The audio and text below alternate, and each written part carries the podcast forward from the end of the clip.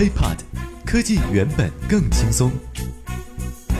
嗨，欢迎收听本期 IT 大字报，各位好，我是华生，继续来说关于人工智能的话题哈。说起人工智能，咱们是说多少期啊都说不完。今天呢，给大家说一点这严肃的，也或者说呢跟大家贴身相关的事情。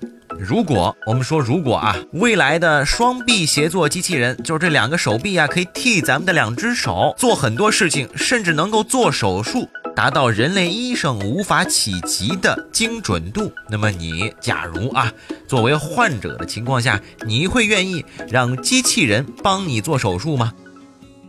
在漫威的电影《奇异博士》当中，由康伯巴奇饰演的神经外科手术斯特兰奇，在电影的一开始啊。就给我们秀了一段高智商、高水准的手术场里的情景。这个场景呢，大概就是一个病人脑子需要动一个非常危险的手术。那么这个手术需要通过脑中的多个神经，而且还不能破坏哪怕那么一点点。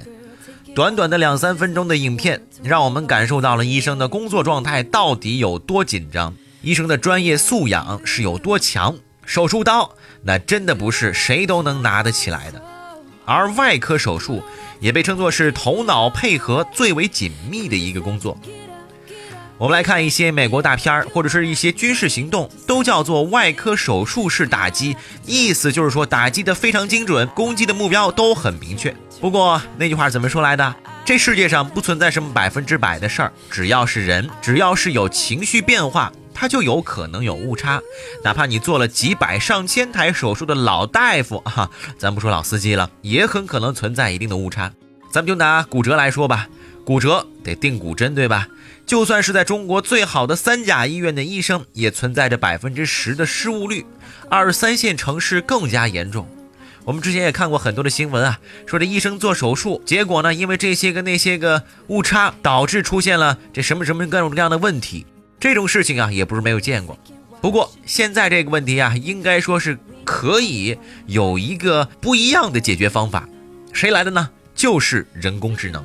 开头我们也说了，医疗行业是当今头脑配合最紧密的行业之一了，尤其是手术部分。说实话，呃，华生也进过手术室，但是当然不是做手术啊，是去采访。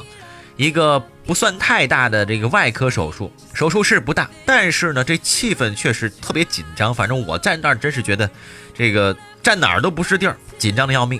前期准备钳子、镊子，大气也不敢喘一下，因为呢，这还不是全麻，所以说医生还不停的得给这个病人来进行交流，让他来保持清醒，然后保持放松啊，这么一个状态。手术做完的还得数纱布，每一块纱布、每一个镊子都必须要标注清楚。这种环境，你去一次呀，估计就能记上几年、十几年，不会忘掉。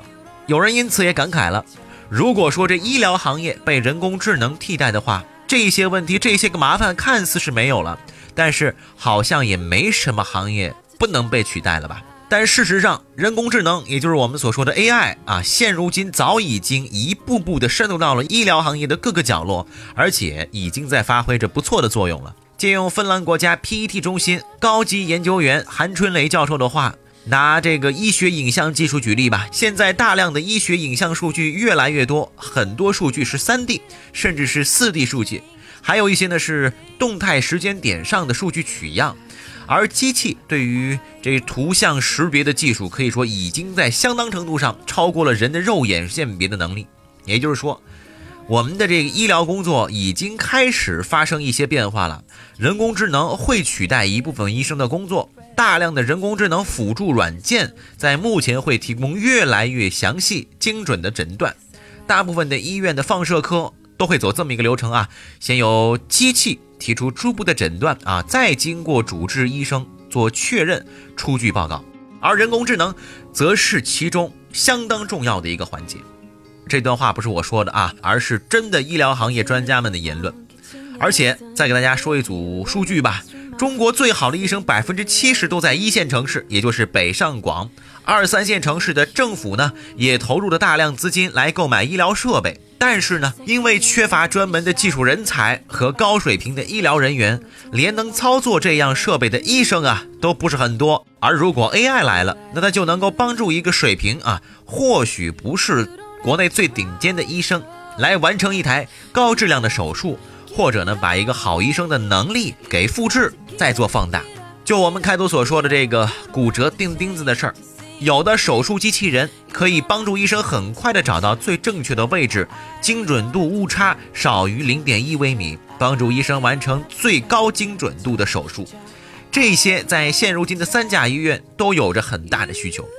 所以说呀，在今年二月份的一个医学大会上，有一个调查数据特别有意思，就是说百分之七十六的专家认为人工智能能够辅助医生。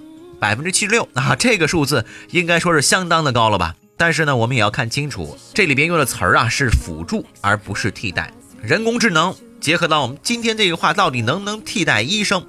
对于这个问题，其实呢，很多专家学者，我相信包括很多这个潜在的病人吧，他们的态度。都应该是非常的保守的。核心意思呢，就是一些简单的诊断和检查啊，这个人工智能呢是完全可以胜任的。但是医学领域存在着太多的变数，这个变数还是得专业的医生来亲自负责。